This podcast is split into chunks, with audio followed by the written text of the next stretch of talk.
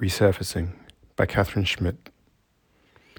In the winter, the sea turns void and becomes home to krakens and myths that leap from stories with a roll of thunder.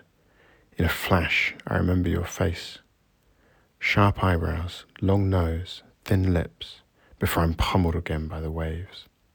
So much of the ocean is water, and I'm drowning, again and again, pulled under, sideways, and around, never breathing. You exhale and turn a page. See how whales look like angels and bubbles like clouds. Remember when you'd sit on my bed and sing song fairy tales? Sometimes I believe you are gone, but then I remember.